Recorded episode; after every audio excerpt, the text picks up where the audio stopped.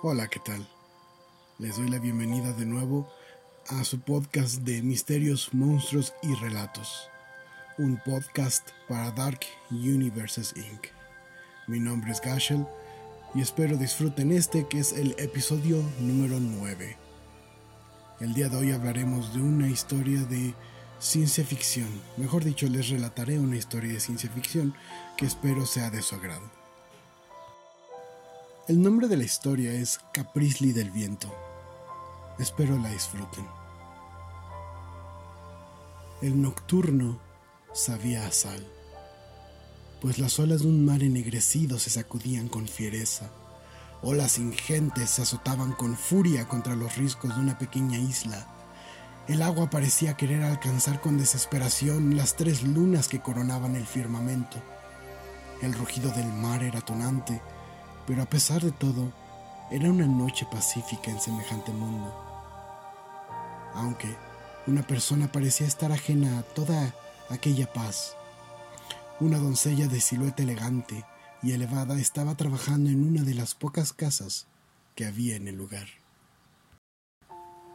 Cada casa era distinta, pero todas estaban fabricadas con maderas, metales, eh, dorados y broncíneos. Era casi como si fueran pequeños castillos. Incluso de sus chimeneas salía vapor. Todo, todo hogar era una máquina perfectamente calibrada de engranes grandes y pequeños. Y era precisamente en la única choza donde la luz aún estaba prendida que una dama trabajaba. Ella tenía gruesos guantes, una vieja bata de trabajo llena de manchas viejas y nuevas, ella trabajaba afanosamente sobre lo que parecía ser un motor enorme. Son las dos de la mañana, dijo una voz varonil completamente amodorrada. La mujer volteó hacia el origen y sonrió de manera franca y espectacular. Lo sé, disculpa, quería aplicar la mejora que se me había ocurrido antes del turno de mañana, contestó ella mientras Aquel hombre se acercaba. Ella se agachó ligeramente para besarle, tratando de no mancharlo de aceite. Aquel hombre aún en modorra contestó, Lo sé. En cuanto una idea te llena la mente, no la dejas hasta que puedas hacerla realidad. Entonces tomó asiento sobre un viejo banco de madera y metal. En eso nos parecemos, refutó ella, mientras con sus herramientas ajustaba y nivelaba algunos engranes. Por su parte, él se dio un par de palmadas en los cachetes, se puso un par de guantes y comenzó a trabajar sobre aquel motor. Juntos es más fácil, le susurró. Las modificaciones estuvieron listas en solo un par de horas. Finalmente podrían descansar un poco antes del amanecer. Así que retiraron las gruesas ropas de taller y poco a poco comenzaron a quedar desnudos. Ella era sumamente estilizada, sus ojos eran grandes, su piel bronceada por las lunas de aquel mundo. Uno de sus brazos era sintético, tenía pequeños engranes que hacían funcionar su apéndice, era metálico, tenía arneses de cuero y bronce, pero no parecía ser un añadido, era algo completamente biológico. Era en parte una máquina viva. Sus músculos, aunque de carne, parecían ser fibras delicadas pero poderosas, e incluso su abultada melena castaña parecía estar hecha de hilos muy finos de metal. Él, por su parte, tenía varios engranes a la altura de ambas sienes, y en el centro de su espalda, extendiéndose hacia los antebrazos, sus extremidades superiores también eran metálicas con engranes dorados y plateados, aunque de igual manera orgánicos, vivos. La pareja entonces tomó un baño caliente, auspiciado por aquel hogar mecánico, aquel castillo impelido por una caldera central que quemaba un carbón que parecía nunca agotarse. El baño fue placentero, mas aquello que vino después lo fue mucho más. Sus cuerpos eran distintos. Ella era ágil, flexible. Él era pesado, poderoso. pero justo en esos momentos de silencio y gritos ahogados, parecían embonar de manera ideal. Eran una orquesta de movimiento, un ejemplo de sinergia idílica y felicidad. Lograron dormir unas pocas horas hasta que las tres lunas fulguraron con más poder en el exterior del hogar. Eso significaba que era tiempo, el turno estaba por iniciar. Entonces la pareja emergió de su hogar, cada quien ataviado con ropas de cuero marrón que dejaban ver sus partes mecánicas, el elegante brazo de ella y los hoscos apéndices de él. Ambos reñían gafas gruesas de metal oscuro y sombrero de copa. Cada uno de ellos se subió entonces a un armatoste que parecía estar impelido por el vapor, movido por los engranes y que extendía grandes alas de cuero, tela y metal. Aquellas eran máquinas voladoras. Y en cuestión de segundos ambos arrancaron y tomaron el vuelo de manera rauda. Eran dos saetas tomando el firmamento. Los motores arrojaban vapor mientras las fuerzas vertiginosas del viento los llevaban. Una vez más en el viento, sus alas, sus alas comenzaron a fulgurar con el brillo de las lunas, pues lo que estaban haciendo, a cientos de metros sobre el mar, era cosechar rayos de luna, pues ellos eran el ingrediente principal de las calderas de toda la isla, de todas las máquinas y por supuesto de ellos mismos. Sin embargo, no estaban solos en el cielo había pequeñas criaturas completamente metálicas volando, tratando de impedir que, cosecharan esos rayos de luz. Aquel dúo los esquivaba con facilidad, aunque en ocasiones tenían que disparar sus propias armas. Aquel era una noche tranquila, pues había pocas de aquellas criaturas. Sin embargo, tenían que tener cuidado. Ambos volaban raudos, eran certeros, esquivaban a los monstruos y atrapaban los rayos de luz de luna en sus alas níveas, y esta energía se acumulaba en tanques especiales al fondo de los aviones. Eran un poema en movimiento, tenían su propio lenguaje, uno de velocidad y confianza. Se podía escuchar los engranes dorados andar a su máxima velocidad bajo aquel capó de madera. Fue una buena carga, preguntó el viejo mientras se movía lentamente de entre sus aposentos. Ambas piernas eran mecánicas, aunque se podría decir que los engranes biológicos habían visto mejores días. Incluso el pequeño escape de humo blanco que brotaba de sus talones se trababa por momentos. Fue una excelente cacería, dijo el hombre de los brazos mecánicos mientras conectaba una manguera de cuero a la casa para poder cargarla. El viejo se sonrió, miró detenidamente al hombre y le dijo, Vil, Vil Arej, eres un buen hombre. Entonces el viejo acomodó una túnica blanca sobre su vetusto cuerpo y se sentó mientras admiraba a la pareja. Isley, ¿cómo estás? refutó en tono fraterno. Su voz era gruesa, una voz dulce que lo llenaba todo con una paz profunda. Sigo escuchando las voces, aceptó ella mientras se sentaba en una silla de, de madera antigua. Las tres lunas me llaman. Sé que hay algo ahí que no entiendo. Sé que existe algo más allá arriba. Pero con ese algo más hay miedo. Siento miedo pero quiero llegar ahí.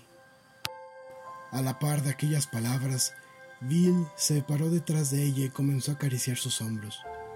Sin embargo, en su rostro reflejaba una tenue melancolía que el viejo supo leer a la perfección.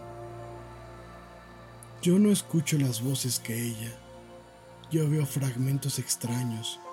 La veo a ella, la veo sentada junto a mí, veo sus ojos, admiro su sonrisa pero de pronto la sonrisa desaparece y no puedo ver más allá, dijo Arej, tratando de disimular, disimular un hilillo de cristal líquido que brotaba de sus ojos.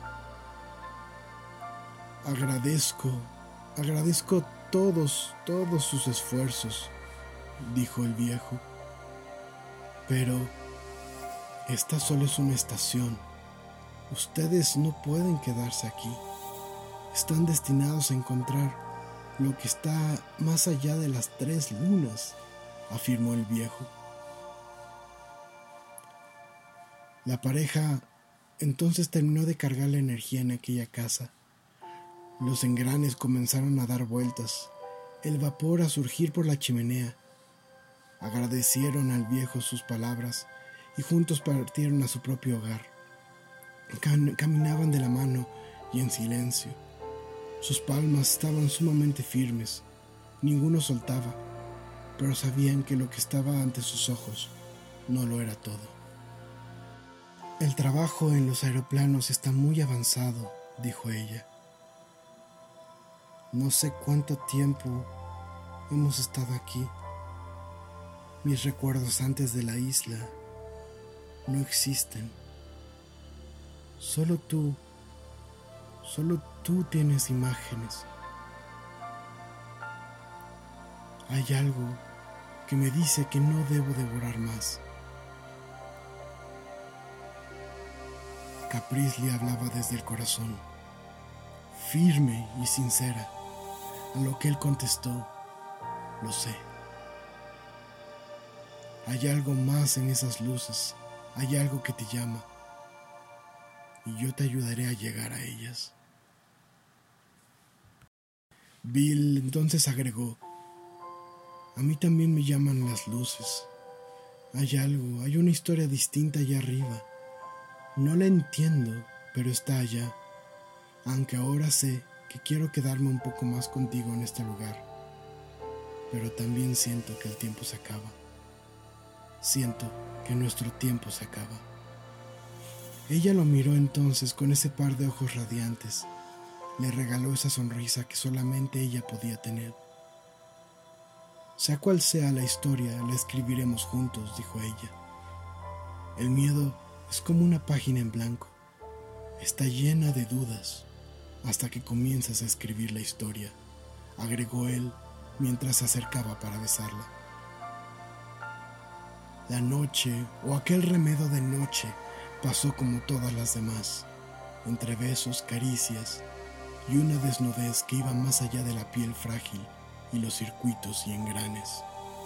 Sueño llegó para ambos, pues, aunque en aquel mundo nunca salía el sol, sus cuerpos estaban acostumbrados a la noche y el día. Por desgracia, en medio del sopor que solamente el calor de otra alma puede provocar, Bill comenzó a soñar. En su mente ella estaba ahí. Parecía que iban juntos en alguna clase de vehículo. Su cabello era distinto, sus ropas, todo era diferente. Por fuera de una ventana no se podía observar más que una tormenta. Casi no podía escucharla, pero se notaba que ella estaba gritando. Él trataba de hablar también. No se escuchaba hablar, pero sentía una gran tristeza ella entonces se ponía de pie. Él la miraba, estiraba la mano, no para jalarla, sino para tocar su mano. Deseaba evitar que se fuera, y una luz blanca lo llenó todo. Y después solo, hubo silencio y dolor. Despertó sin conmoción, aunque sus ojos estaban anegados en lágrimas. Trataba de entender las visiones, trataba de separar el miedo, la tristeza, pero su mente no alcanzaba a comprender las imágenes de lo que él llamaba el otro mundo. Mientras Bill abrazaba a Caprisley, ella, su mente, estaba inundada, hundida en un mar de negrura profunda. Escuchaba algo, murmullos inteligibles, pero angustiosos. Sentía una gran calidez de aquellas voces, pero también le rompían el alma. Sentía miedo, angustia, ansiedad. Algo le llamaba y ese algo estaba más allá de las tres lunas. Cuando ella despertó, estaba sola, pero a la distancia escuchaba el sonido de las herramientas del metal y la respiración pesada de Bill. No con cuidado, lentamente, y lo encontró arreglando los pequeños aeroplanos que ellos manejaban. Estaba conectando tres tanques nuevos de luz de luna a los motores las alas estaban posicionadas con un perfil más agresivo. Se veían poderosos, veloces, ¿Qué haces, amor? dijo ella mientras él salía por debajo de uno de los vehículos. Estabas llorando dormida. Te abracé, esperé a que te calmaras y me puse a trabajar, respondió él con una sonrisa desganada. El viejo tenía razón. Siento que el tiempo es cada vez menos. Debemos que hay, debemos ver qué hay más allá de las lunas, mi cielo. Ella caminó hacia él, se agachó levemente y lo besó en el rostro. Hablas como si fuera el fin del mundo. Siento que será el fin de nuestro mundo, contestó él, pero en mi corazón sé que siempre haré lo que sea por verte sonreír. Ella lo abrazó y lo llevó a la cama. No hacer el amor, sino simplemente estar ahí en silencio, con miles de pensamientos rondando sus mentes, pero al menos sentían la respiración uno del otro. La sinergia dejó que el tiempo pasara. Pero algo ocurrió entonces. Aquellas criaturas que se habían limitado al viento zumbaban ahora cerca de las casas. Empezaban a destruirlas, a roerlas, a perseguir a la gente. Y entonces el viejo, como pudo, llegó a la casa de la pareja y les dijo, es triste, pero su tiempo aquí ha terminado. Deben alcanzar las tres lunas no pueden esperar más. La pareja estaba confundida, atribulada, no, no sabían qué decir, qué pensar. Simplemente se vieron a los ojos, se besaron, se colocaron las ropas de piloto y se subieron a los aviones. Las criaturas estaban por doquier. Devoraban todo a su paso. La pareja fue rauda. Al instante prendieron los motores y pronto se elevaron al cielo. tenían que esquivar cientos de aquellas criaturas. Veían cómo estaban devorando las casas. Su instinto les, les ordenó volver a defender a la gente. Pero en medio de todo estaba Miles. Miles con una mirada precisa, pétrea y perfecta. Les hizo señas de que su camino estaba en las nubes. Los instó a volar. Ellos, descorazonados, decidieron seguir adelante. Esquivaban, disparaban. Aquellas criaturas estaban en todos lados. Realmente parecía que querían su muerte. Y entonces fue cuando Bill le dijo a Caprisley, tienes un nuevo botón en la consola. Ese botón gastará uno de los tanques de luz de luna a la vez. Esto nos dará la velocidad suficiente para alcanzar las tres lunas. Caprisley, por su parte, tenía todo el valor del mundo.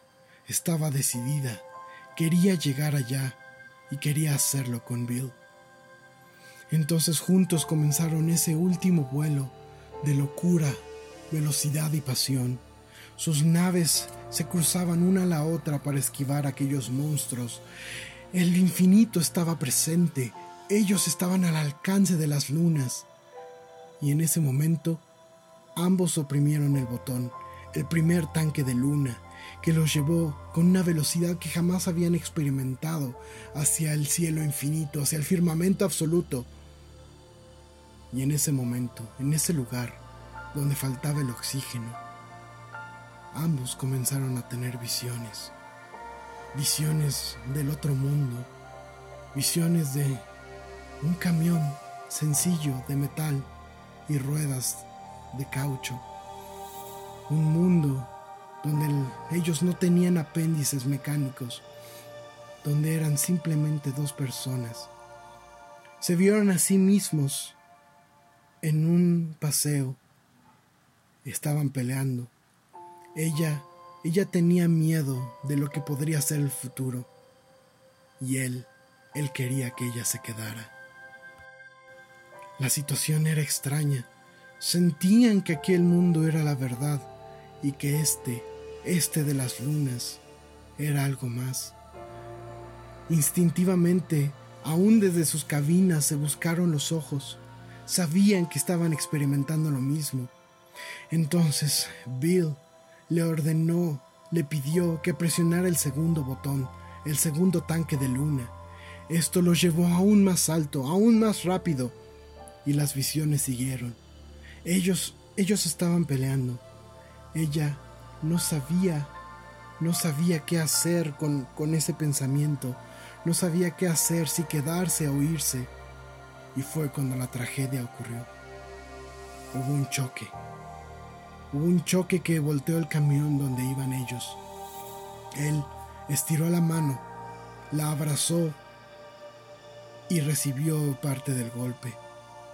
Y en ese momento despertaron, despertaron porque las tres lunas estaban al alcance. No había más tiempo, no había más espera. Presionaron el último botón. Claramente vieron, ella, Caprizli vio cómo las tres lunas se hacían cada vez más grandes. Hasta que de pronto, las tres lunas no eran más que una pequeña lámpara de tres focos. Tres focos y un techo extraño. Tres focos, un techo extraño y un olor a limpieza. Era un lugar blanco, frío, y se dio ella entonces cuenta que su brazo estaba bajo vendajes, su brazo izquierdo parecía haber estado roto y ahora estarse curando. Aquel lugar era un hospital y al abrir los ojos se dio cuenta que toda su familia estaba ahí. Lo del camión había sido hace ya un tiempo y lo de las islas un sueño reconfortante. Pero entonces a su mente llegó la inquietud. ¿Es ese sueño real? ¿Fue aquello solo una imaginación, solo una ilusión? Pero lo recordó a él. Lo recordó perfectamente y sabía que él era real. Pero por el momento tendría que aguardar. El doctor debía venir. Las enfermeras tendrían que revisarla y su familia que tanto la había estado esperando era primero. Pasaron los días y ella seguía con la duda. ¿Habrá sido aquello real? ¿Solo un sueño? Pero no se atrevía a preguntar por él. Hasta que finalmente la dieron de alta. Estaba recogiendo sus cosas cuando alguien tocó a la puerta. Era él, no como lo recordaba en las islas, pero era él como le recordaba de los meses atrás, de las pláticas, de los paseos, de las risas. Era él. Y al momento que cruzaron las miradas se dieron cuenta que el tiempo en la isla había sido en cierta forma real. Habían estado ahí juntos. Habían estado descansando, recuperándose y habían vivido un poco más. Las noches al auspicio de las tres lunas eran reales. El sentimiento era real. Sin embargo, ella aún no sabía qué sería del futuro.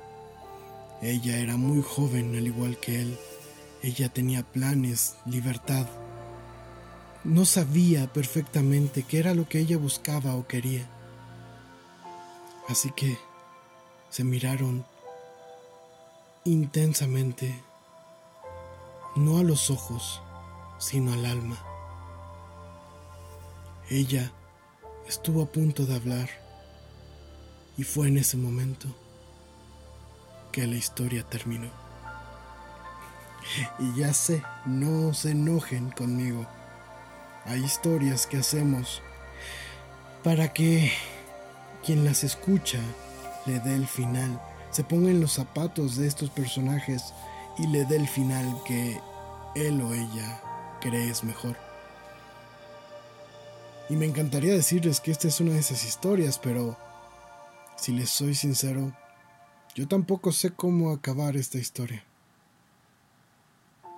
Pero bueno, espero hayan disfrutado esta historia. Creo que se me fue un poquito más larga. En este momento no sé si la partiré en dos capítulos o será este, ya lo descubrirán mientras... Ahorita ya lo descubrieron. Y bueno, les agradezco mucho su tiempo, sus oídos. Recuerden, sus, comentarios son bienvenidos al, correo de Dark Universes Inc. gmail.com. Críticas destructivas, constructivas, lo que, lo que ustedes gusten y manden. Y pues bueno, síganse cuidando. Es una época difícil donde tenemos una. Se nos está otorgando una libertad aparente pero podemos provocar mucho más tiempo de encierro o tristezas. Así que cuídense mucho. Y les prometo el siguiente capítulo será, eh, no será en un mes, será máximo una semana y media.